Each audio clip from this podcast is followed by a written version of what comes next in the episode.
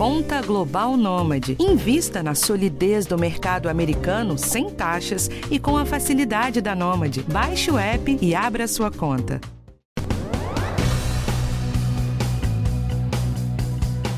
A gente está no mês da conscientização sobre a doença de Alzheimer, que é a causa de quase 60% dos casos de demência. Em 2019, gente, eram 2 milhões de pessoas com demência no Brasil e 55 milhões no mundo. Esse número deve chegar a 78 milhões em 2030. Não está muito longe, né? E estima-se que mais da metade desses casos serão diagnosticados em países de média e baixa renda, em geral muito populosos. E o Brasil está nessa lista. Mas, infelizmente, segundo o World Alzheimer Report, um relatório anual sobre Alzheimer, 75% das pessoas com demências não estão sendo diagnosticadas no mundo, principalmente pelo medo do diagnóstico e pelo estigma da doença. Para entender quais são os sinais da doença de Alzheimer e os primeiros sinais que aparecem, para falar sobre as novidades no tratamento das demências, eu converso hoje com o coordenador do Conselho Consultivo da Sociedade Internacional para o Avanço da Pesquisa e Tratamento da Doença de Alzheimer, que é o neurologista Dr. Paulo Caramelli, que também é professor da Universidade Federal de Minas Gerais. Eu sou Michele Loreto e esse é o podcast do Bem-Estar. Doutor Paulo, seja bem-vindo ao podcast do Bem-Estar. Eu queria saber por que, que o Brasil está entre os países com maior número de casos de Alzheimer nos próximos anos. É, bom dia, muito obrigado pelo convite. É um prazer estar aqui com você e com todos os seus espectadores. Então, é, o Brasil, assim como outros países é, em desenvolvimento, com populações é, grandes ou países bastante populosos, é, vão é, ter o, seu, o número de casos de Alzheimer e de demências aumentado aí nos próximos anos, isso já vem aumentando, em primeiro lugar, em função é, do processo de envelhecimento populacional que o país vem experimentando. Então, é, enquanto países como a França demoraram cerca de 120 anos para duplicar a população relativa de idosos em relação à população geral, o Brasil faz esse percurso em cerca de 25 anos, né? vem fazendo esse percurso e deve completá-lo é, nos próximos anos. Então, na medida em que é, doenças como o Alzheimer, que, que é a principal causa de demência, estão relacionadas ao envelhecimento e você aumenta muito o número de indivíduos idosos na população, o número de casos vai aumentar.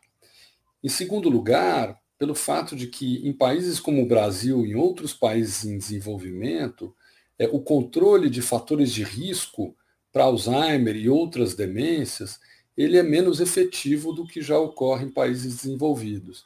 Então, eu acho que esses são dois fatores importantes que explicam o fato de que o número de casos vem aumentando e deve aumentar aí nos próximos anos, próximas décadas. E o que seriam esses fatores que o senhor mencionou? Então, acho que é um conjunto de fatores, desde é, problemas como a baixa escolaridade, sobretudo na população idosa. A gente sabe que você tem um contingente é, no Brasil de indivíduos analfabetos ou com baixa escolaridade, especialmente na população idosa, ainda é significativo. É, fatores de risco como pressão alta, diabetes, é, que são frequentes na população e muitas vezes não bem controlados ou, ou por vezes até não diagnosticados de forma é, precoce, permitindo aí uma intervenção, um tratamento mais adequado, é, até questões de é, sedentarismo, atividade física então deficitária, questões nutricionais, né, um acesso à nutrição de, de pior qualidade, então, é um conjunto de fatores que aumenta o risco da nossa população. Agora, eles predispõem a doença, mas não são determinantes, não é isso? Exatamente. Esses fatores de risco, eles aumentam o risco, é, muitos deles da própria doença de Alzheimer, mas é, também de outras demências. E eu acho que esse é um ponto é, central. Nós sabemos hoje que a doença de Alzheimer é a principal causa de demência em todo o mundo e também em países como o Brasil. No entanto, é muito comum especialmente na população mais idosa, que a doença de Alzheimer não seja a única causa para o comprometimento é, cognitivo ou quadro de demência que a pessoa apresente. O que é muito comum é você ter a associação de doença de Alzheimer com doença vascular cerebral e mesmo com outras formas de degeneração cerebral. E é, é, esses fatores de risco, muitos deles são comuns a diversas causas de demência. Então, você intervindo do ponto de vista preventivo, você tem a vantagem de oferecer uma redução do risco de várias causas de demência. Esse é o, essa é a ideia que, que deve ser enfatizada. Tendo em vista isso tudo que o senhor falou, até que ponto o estilo de vida contribui para o aparecimento do Alzheimer? E quem não tem um bom estilo de vida pode começar de agora, tendo 40, 50 anos, para reverter isso? Dá certo ou não? Então, é, a doença de Alzheimer tem, é, não tem uma causa única. Né? Nós sabemos que há fatores genéticos que participam. Importante lembrar, do ponto de vista de fatores genéticos, que Causas genética pura para a doença de Alzheimer, felizmente, correspondem à minoria dos casos, menos de 1% do total de casos de doença de Alzheimer tem uma causa genética determinante. O que você tem na maioria dos casos são algumas modificações ou características genéticas que aumentam o risco da pessoa desenvolver a doença. E é, outros fatores de risco, a própria idade né, avançada, talvez seja o principal deles, né, e fatores de risco como esses que eu mencionei, como diabetes, por exemplo, dentre outros. É, lembrando que é, essas, esses fatores de risco são comuns a outras causas de demência, e a ideia é que você é, consiga intervir sobre eles para reduzir a chance da pessoa ter Alzheimer. Isso vale para qualquer idade. É óbvio que o cenário desejado, ideal, é que ao longo da vida a pessoa tenha eh, hábitos de vida saudável em relação à prática de atividade física regular, uma alimentação balanceada e saudável, eh, habilidade, atividade cognitiva né, constante ao longo da vida, acesso a boa escolaridade em termos de números de anos de escola e qualidade de escola na infância, na juventude. Mas, eh, mesmo uma pessoa que não tenha tido essas oportunidades, ou que não tenha é, é, se dedicado tanto a esses aspectos ao longo da vida, pode e deve, mesmo após seus 60, 65 anos, é, modificar é, as, os seus hábitos de vida com o intuito de diminuir o seu risco.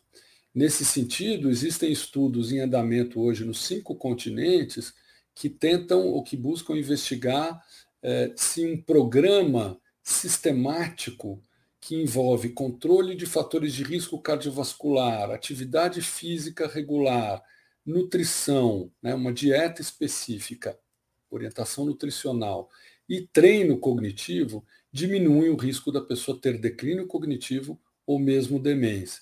E esse estudo ele envolve ou é focado para pessoas com 60 a 77 anos. Então, respondendo aí a sua pergunta, que nunca é tarde para começar e que os estudos têm mostrado que mesmo um pouco mais tardiamente, ainda assim é bastante válido de se fazer essa modifica essas modificações. O que seria treino cognitivo? Treino cognitivo é você, é, isso geralmente é feito por profissionais qualificados, né, que são neuropsicólogos, é, que são psicólogos especializados nessa área chamada neuropsicologia, e que se valem de diversos é, métodos, estratégias para estimular habilidades como atenção, memória, linguagem e assim por diante. É, existem, é, nesse estudo que eu mencionei, esse treino cognitivo então é feito sob supervisão de um profissional de neuropsicologia.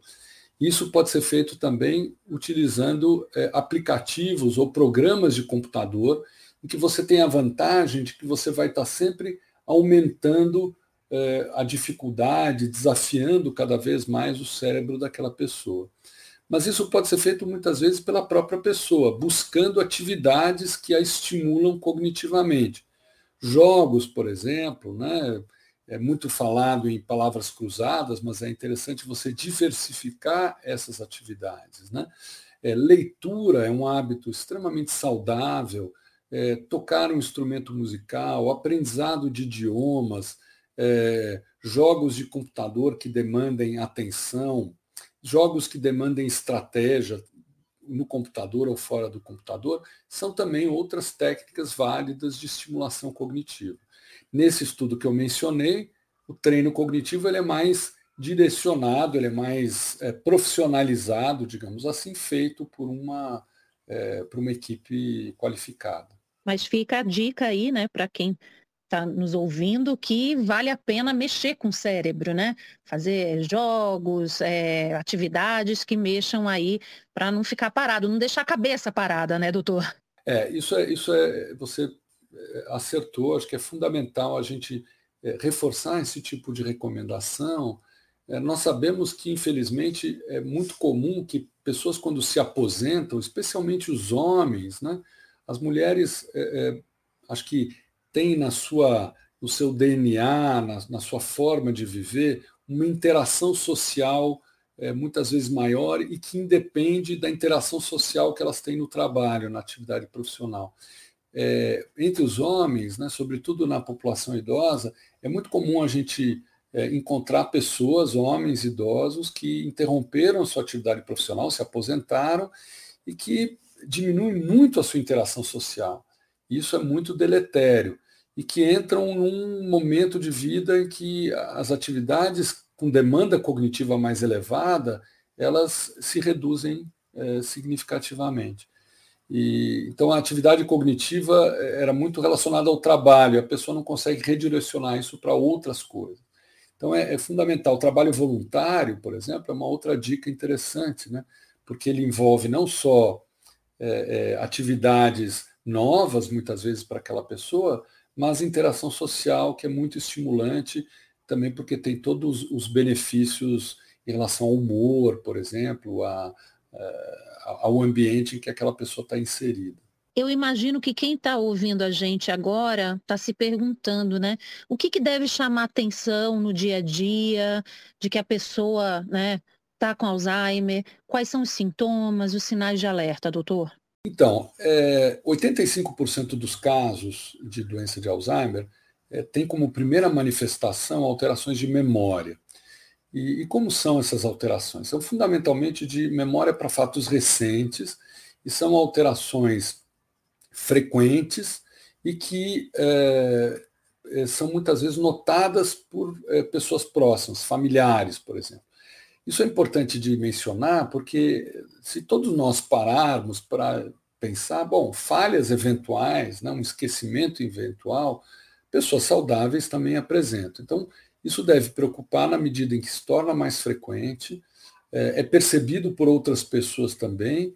Quando você se esquece ou passa a se esquecer de é, informações importantes ou de fatos importantes, então, por exemplo, a pessoa se esquece da senha do cartão de banco, é, tem dificuldades é, ou, ou esquece o, o, fogo aceso, por exemplo, pagamento de contas, compromissos.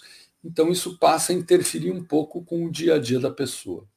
Em 15% dos casos, não é a memória a primeira alteração, você tem mais alterações ou de linguagem, então, por exemplo, dificuldade para encontrar palavras, para comunicação oral, ou dificuldades mais de natureza visual, né, de reconhecimento, por exemplo, de objetos, de localização no espaço, ou de alterações mais de natureza é, comportamental né, ou é, de planejamento. Então é importante lembrar que 15% mais ou menos das pessoas têm essas outras alterações.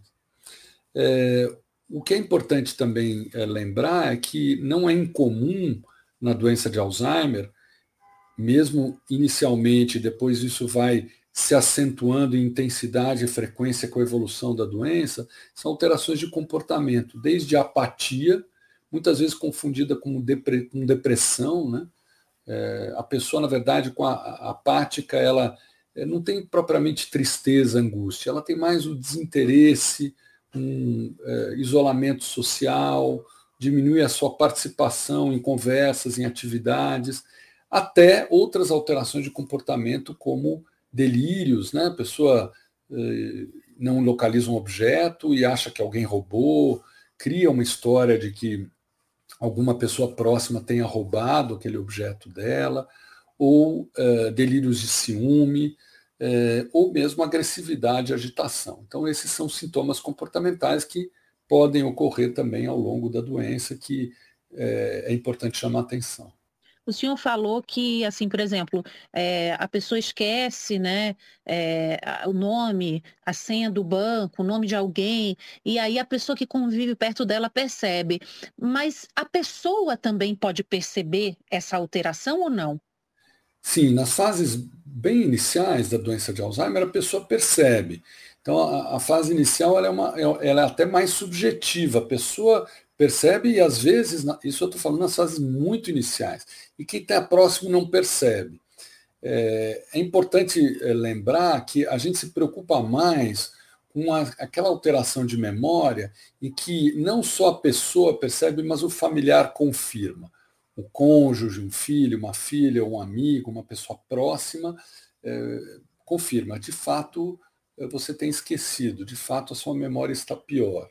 Porque eh, percepção subjetiva de que a memória muda é algo muito comum. Eu não estou aqui eh, desqualificando essa queixa subjetiva, mas eu queria enfatizar mais quando essa queixa é percebida por alguém próximo, é quando a gente valoriza mais do ponto de vista clínico e que é quando vale a pena procurar um atendimento profissional para é, uma, uma avaliação diagnóstica. Né? Mas a pessoa percebe sim. E o curioso é que, com o passar do tempo, na medida em que a doença de Alzheimer é, avança, em geral, a pessoa é, acometida, ela deixa de perceber. Ela não percebe e só o familiar que percebe. Isso explica o fato de que muitas vezes essas pessoas são levadas ao atendimento médico é, por é, familiares e não por vontade própria. Então você atende uma pessoa que você pergunta, tem alguma coisa de errada com sua memória? Ela diz, não, está tudo bem. E o familiar conta que a memória está alterada. E quando você examina a memória, você observa também que a memória está alterada. Até pouco tempo atrás, o diagnóstico da doença de Alzheimer era apenas clínico, né? Mas eu queria saber agora, será que tem algum exame, marcador que comprovam aí o diagnóstico? Então, houve um avanço muito grande nos últimos anos é, de exames que nós chamamos de biomarcadores de doença de Alzheimer. O que é isso?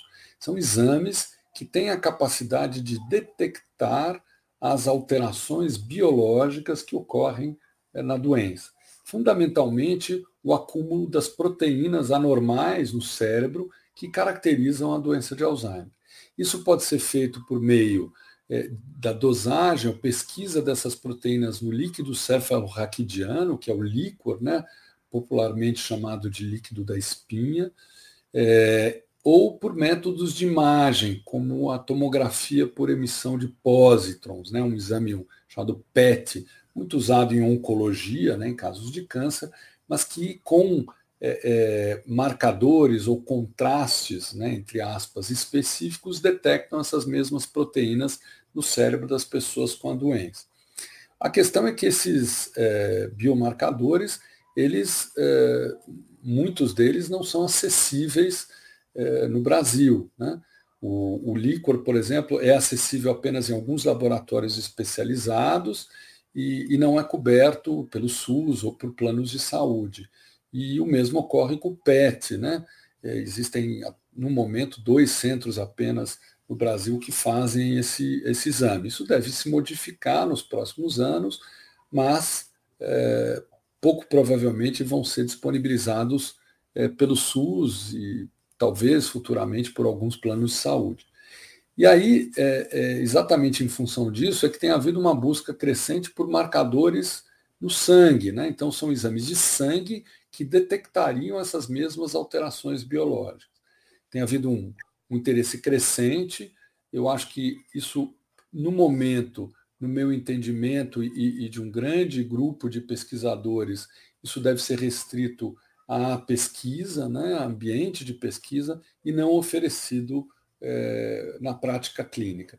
E é importante que esses exames, tanto a solicitação deles quanto a interpretação dos resultados, aqui eu acho que isso deve ser é, feito por pessoas que tenham experiência clínica na área. Então, por especialistas, por médicos especialistas que tenham conhecimento e uma visão crítica desses exames para saber a indicação, a contraindicação e a interpretação dos resultados no contexto clínico específico. Por que se fala que quanto antes for diagnosticado o Alzheimer é melhor, doutor? Então, a ideia é que quando, quanto mais cedo você diagnostique, você, primeiro, evita é, erros diagnósticos futuros. Né? Então, essa pessoa eventualmente pode ficar peregrinando de é, médico a médico, em diversas especialidades, e, e, e ter esse diagnóstico é, modificado eventualmente ou, ou, interpretado como um diagnóstico alternativo, e isso, obviamente, causar um sofrimento psicológico, emocional à pessoa e à sua família. Você diminui também é, iatrogenias, né, a possibilidade de você dar uma medicação que não seja uma medicação indicada para aquela situação. Você facilita a orientação da pessoa e dos familiares com relação à situação atual e ao planejamento futuro. E é, o tratamento mais precoce, né, especialmente aí no caso da doença de Alzheimer, o que a gente tem são medicamentos para a fase de demência da doença, né? mas muitas vezes a gente vê aqui no Brasil pessoas que começam a tratar apenas na fase de demência intermediária, não demência leve. E se você identificar isso mais precocemente, essas medicações têm maior possibilidade de trazer um benefício é, é, tanto a curto quanto a médio prazo. Então, esses são é, os, os, motes ou as vantagens que eu elencaria para é, é, falar a favor de um diagnóstico preciso e precoce e, obviamente, seguro. Né? Não adianta fazer um diagnóstico de doença de Alzheimer numa pessoa que tem queixas subjetivas apenas, quer dizer, quando você não tem ainda medicações que podem ajudá-la e onde o diagnóstico muitas vezes é impreciso. Agora, quando se fala em medicação, a, as medicações não são para curar a doença, né? Não, as medicações que nós temos hoje disponíveis, inclusive disponíveis no SUS, né, oferecidas pelo Ministério da Saúde, pelas secretarias estaduais de saúde, são medicações de efeito sintomático, testadas e aprovadas para a fase de demência da doença de Alzheimer. É, é, a fase de demência, como eu mencionei, é quando o indivíduo tem essas alterações cognitivas que interferem com a sua autonomia. A doença de Alzheimer evolui de forma muito lenta. Inicialmente você tem. Ninguém percebe os sintomas quando as, essas proteínas vão se acumulando. Depois vem uma fase de comprometimento mais subjetivo, depois comprometimento objetivo mais leve, sem perda de autonomia, e finalmente a demência. Então, o que nós temos hoje é o tratamento para essa fase da demência, e essas medicações têm um efeito sintomático, elas atenuam os sintomas, ou podem atenuar os sintomas da demência eh, relacionada à doença de Alzheimer, e também é, estudos sugerem que elas têm um efeito a médio prazo é, alentecendo, diminuindo a velocidade de progressão da doença.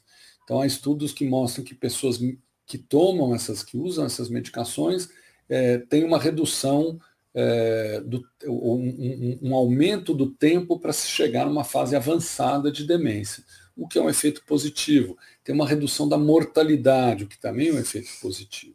Então, o, o, a, o diagnóstico precoce, a instituição desse tratamento nas fases iniciais da demência, tende a beneficiar mais aquela pessoa. Então, seria possível tratar o Alzheimer no SUS, né? Pelo que o senhor está falando. Sem dúvida. Não só seria possível, como é possível, e há um contingente muito grande de pessoas, Brasil afora, que atualmente são tratadas. Importante salientar, no entanto, que o tratamento medicamentoso é uma parte importante, mas não a única do tratamento. O tratamento ideal é um tratamento multiprofissional, que equipe multiprofissional, que envolva profissionais de psicologia, de fonoaudiologia, de terapia ocupacional, é, profissionais de atividade física, enfermagem, ou seja, uma equipe multiprofissional habilitada, qualificada, que possa ajudar é, não só no processo diagnóstico, mas também no tratamento, desde de intervenções dirigidas à pessoa com doença de Alzheimer, mas também às famílias. Isso já é mais restrito uh, dentro do sistema único de saúde. Isso se restringe mais a centros é, é, acadêmicos, universitários ou centros de referência em cidades maiores. Então, a ideia, eu acho que a gente tem que lutar para isso, é que nós tenhamos um plano nacional de demências no Brasil. Existe esse plano, existe essa é, proposta é, feita pela Organização Pan-Americana de Saúde, e essa proposta do Brasil foi um dos signatários. Então, é necessário agora nós é, partirmos para uma fase de discussão das características dessas, desse plano, estratégias de política pública com envolvimento da sociedade, envolvimento de profissionais de saúde, envolvimento do governo né, em diferentes esferas, executivo e legislativo, para se traçar esse tipo de plano e implementá-lo futuramente.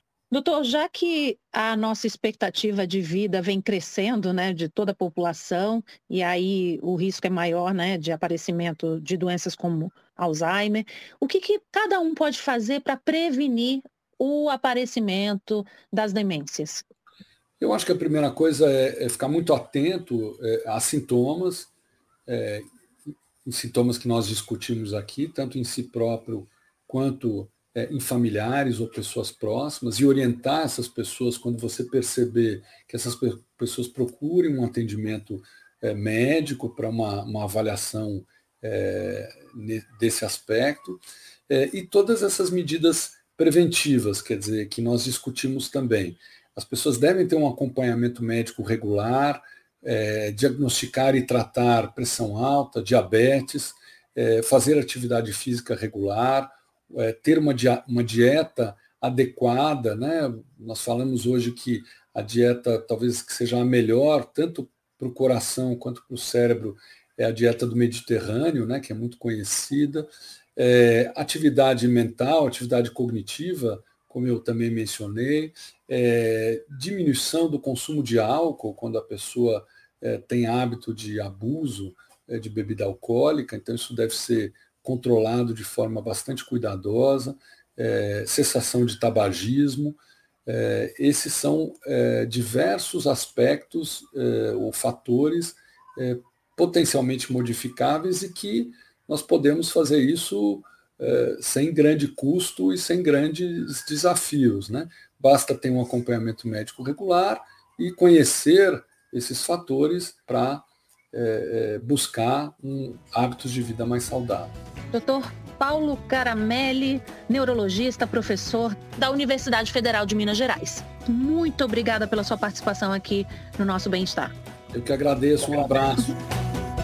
E muito obrigada também a você que acompanha o nosso podcast do Bem-Estar. Esse podcast que você acabou de ouvir tem direção de Karina Dorigo, produção e gravação Ana Amélia Bazella e edição de Guilherme Amatucci. Eu sou Michelle Loreto, volto na próxima e encontro você, hein? Um cheiro, tchau, tchau.